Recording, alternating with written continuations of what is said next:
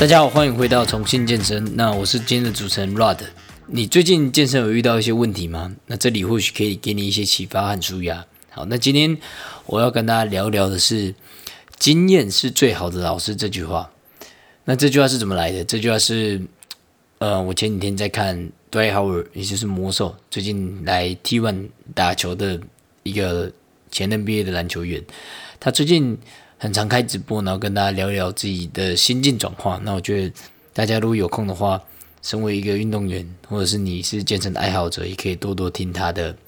一些谈论，我觉得都蛮有意义的。那这句话是他去剪头发，然后因为你知道他他是一个脏辫头，然后他去台湾的理发师剪的头发。那因为他这是来台湾的第一次剪头发，然后他的头发就被剃了。剃掉了，就是他的那个额头被剃得很高。原本他的额头是那个发线比较低的，然后理发师可能就不知道他那个头要怎么剪，然后就开始从他的脏辫去下手，所以他的那个头他就被剪的那个发线越来越高这样子。所以他他就 po 了一个 Instagram，就说：“嗯，experience the best teacher，就是经验是最好的老师。”那这句话我觉得他是用诙谐的角度去讲，但是我觉得整段话的意思他就是在讲说。嗯，他做了这件事情，那他从中他不感觉到难过，他不感觉到伤心。当然，可能在当下的时候会有，但是他后来去解释这件事情的时候，他觉得对他来讲是学习到一件事情，也同时帮助这个理发师学到一件事情，就是要如如何帮这种招聘都做黑卡。所以我觉得，呃，他讲的话让我非常有感觉，因为。呃，我们常常其实很容易抱怨我们当下所发生的事情。大多数的事情，我可以觉得说，其实人生是不不如意的。很多的状况是你不希望它发生的时候，它就是发生了。那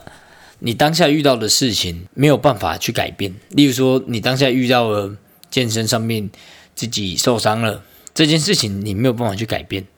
你能改变的是你怎么让这件事情影响到未来的你。是用怎样的方式去影响？因为当下的事情就是发生了。那，嗯，我们很常当下的事情发生了之后，我们不止呃没有让这件当下发生的事情去用正面的方式去影响我们的未来，反而是比用了比当下更惨的方法，让这件事情去恶化我们之后的未来。我是觉，我觉得这个是一个我们常常会输入到的一个地方。那。像我自己的话，在健身上还有人生上，其实常常感觉到一些挫折感的经验。那这边就跟大家来分享几个我自己的经验。那第一个是我之前有做过卖车的工作，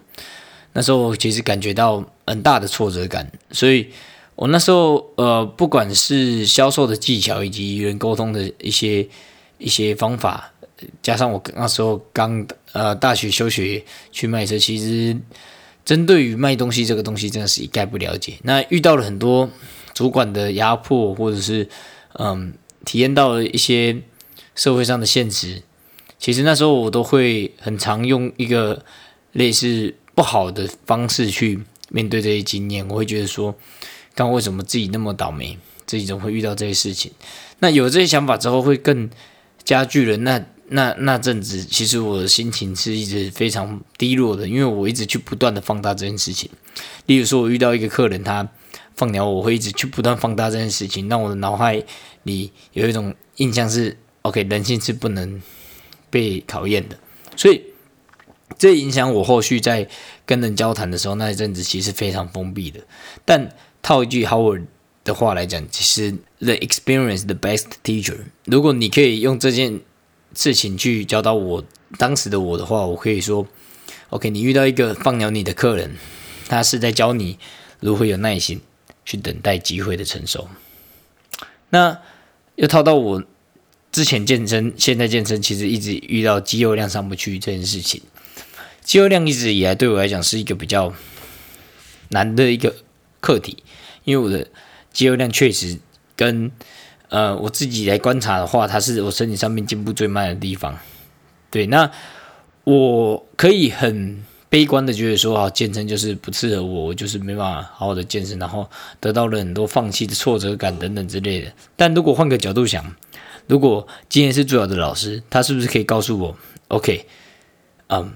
我的肌肉量长期上不去，他是在告诉我，肌肉其实没有那么好增长。那我是不是可以从中学习心态这件事情？既然我的肌肉上不去，那我是不是可以多钻研一些心理学的东西，让我知道说，在面对我的肌肉长期上不去，但是我又同时喜欢健身的的方式上面来讲的话，我是不是可以透过别的项目去，呃，多学习到一些不同的东西，去帮助我在这上面的一些不足？所以有时候你的缺点、你的不足，其实有可能是开发另外一种可能，你在行你喜欢的方式去让你的。这件事情做得更好，不知道大家有没有理解我的意思？只是我这边想讲，就是说，依照我这两个经验来讲的话，确实，如果我可以实施“今年是最好的老师”这句话，我其实会有很多事情是可以做得更好。因为，嗯，我觉得他讲到一个很重要的的一件事情，就是我们应该要要把自己当做是一个永无止境的学者。那在这个人生。的路途上，你就像一个学士一样，在学习，嗯，如何生活。所以你遇到的所有事情，嗯，都会化成你的经验，去帮助你在这个人生的这个课题上面来讲的话，你一层一层的，一层一层的，慢慢的学习到更好的你。所以，嗯，很多时候我当然知道说，有时候事情遇到当下，你会有各种情绪、各种的突发状况，所以你没有办法想到这句话。但我今天。呃，整理的几个方法可以跟大家分享，说，嗯，如何在遇到这种挫折也好、失败也好的情况下，你可以更好的在当下去套用这个“经验是最好的老师”这句话的道理，去帮助你在遇到训练上或者生活上的问题去做解决。OK，那，嗯，当内心面对挫折跟痛苦的时候，其实我们很容易会遇到一个叫做心理防御的机制。例如说，你失恋的人，他会不断的去强迫自己忘记那些呃过去的那段感情，这种是比较偏压抑自己的情绪的这种概念。那当医生告诉你你罹患的可能重大的疾病，不能再去做健身的时候，你会马上去否认这件事情，这个这可能是假的，这不可能是真的。像这种压抑、否认，其实都是心理的防御机制。那还有一些别的，像是幻想，你可能会在呃。健身肌肉，假设你的脂肪一直减不下来，你就会幻想说：“我靠，我可能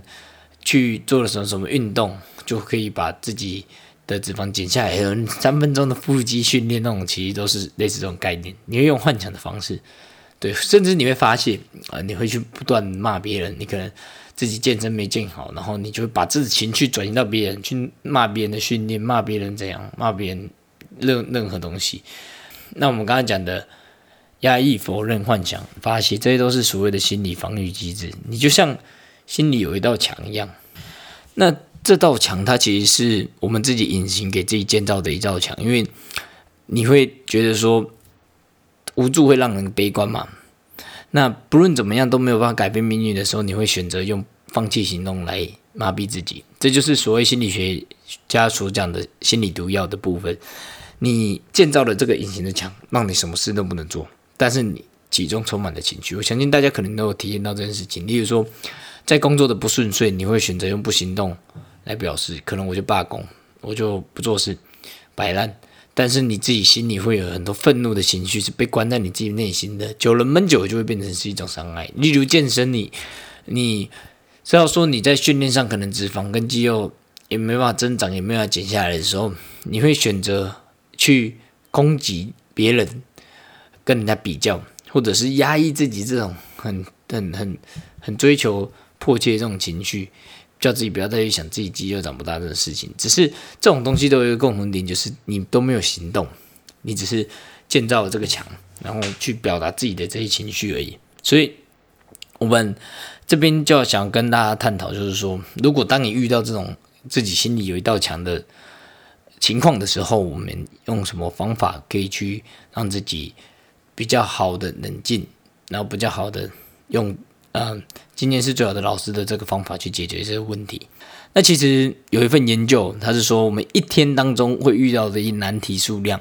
从最轻微的挫折到最惨烈的悲剧都包在在里面。那研究其实会发现说，我们一九九一年平均每天的难题数量大概是一个人会有接受到三个，仅仅六年这个数量就变成三十二个。那我们现在的话，研究指数是大概会接受到七十个左右的一个难题数量。那其实我们每天。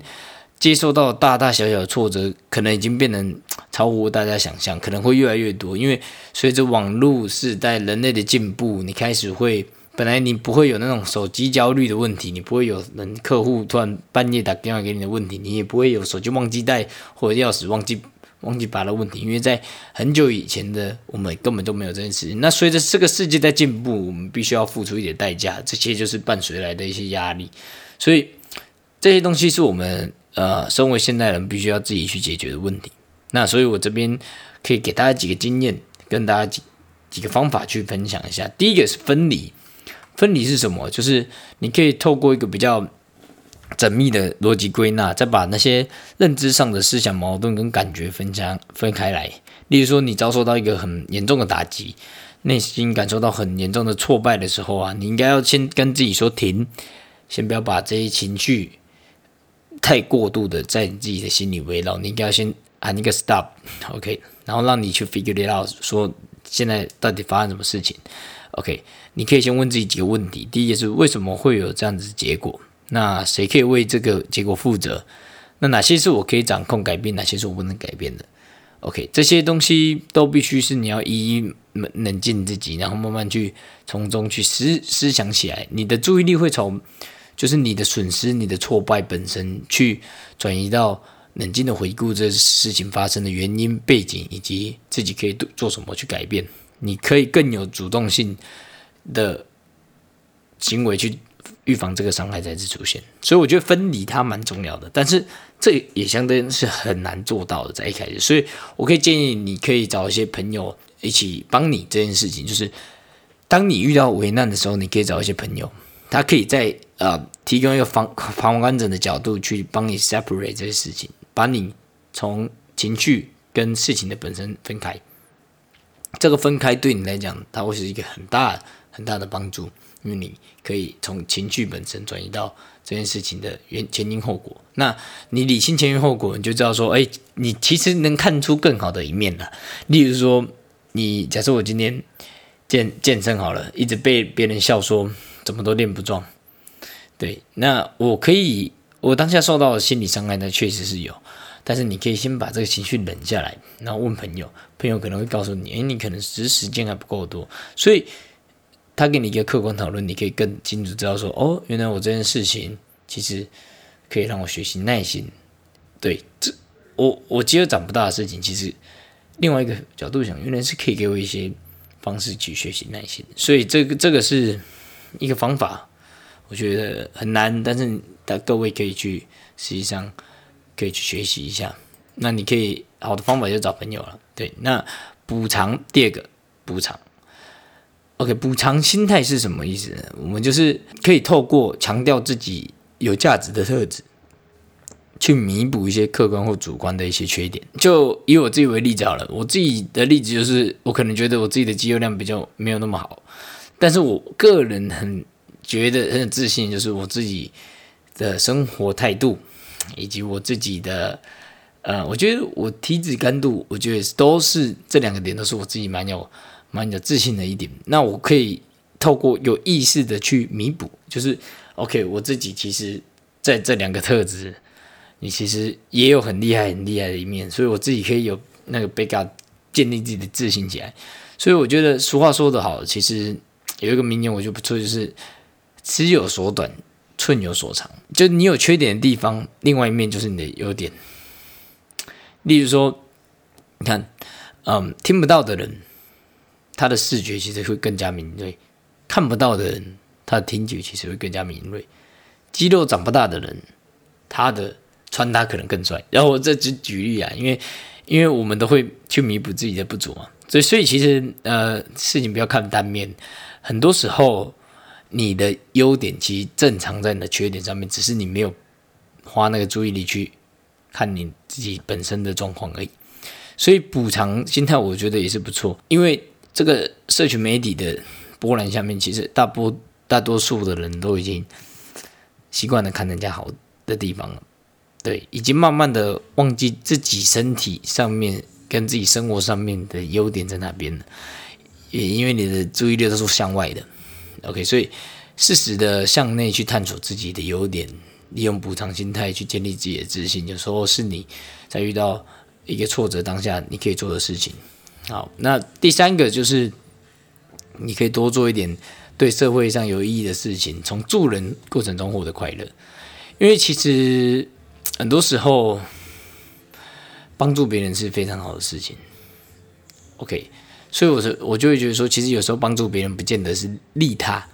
其实有时候帮助别人是自私的行为，因为你可以从中获得快乐。但这个快乐我觉得是好的，因为很多人需要你的帮助。但你同时也需要这份帮助，让自己建立价值感。所以，像呃，我自己不知道诶，我自己可能在做这些分享的内容的时候，也是纯粹是为一个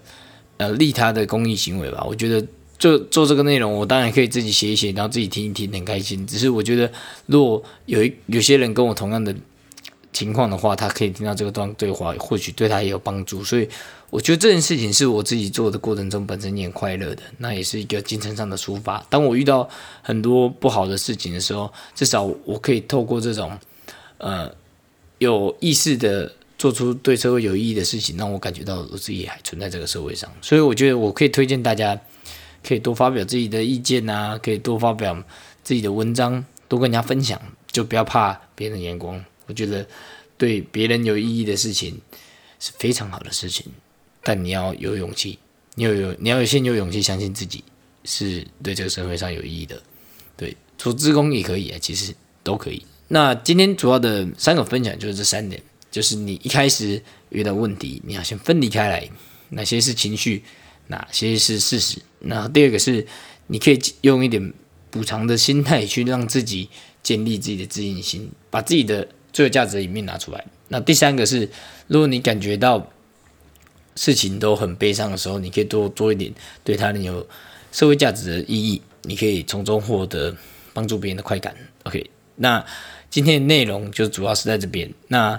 如果你今天对于说今天的探讨非常有兴趣的话，你可以追踪我的 Instagram 的账号，在我们的链接下方可以找到。那 Instagram 的名字叫做重新健身 Rod。OK，那如果你喜欢这个。影音的话，你也可以在下面留言给我知道，那也可以促使我更多动力去做下一期的视频。当然，我还是会做下去，只是有你们的动力，我会觉得更好。OK，那今天的内容就到这边，我们下次见，拜拜。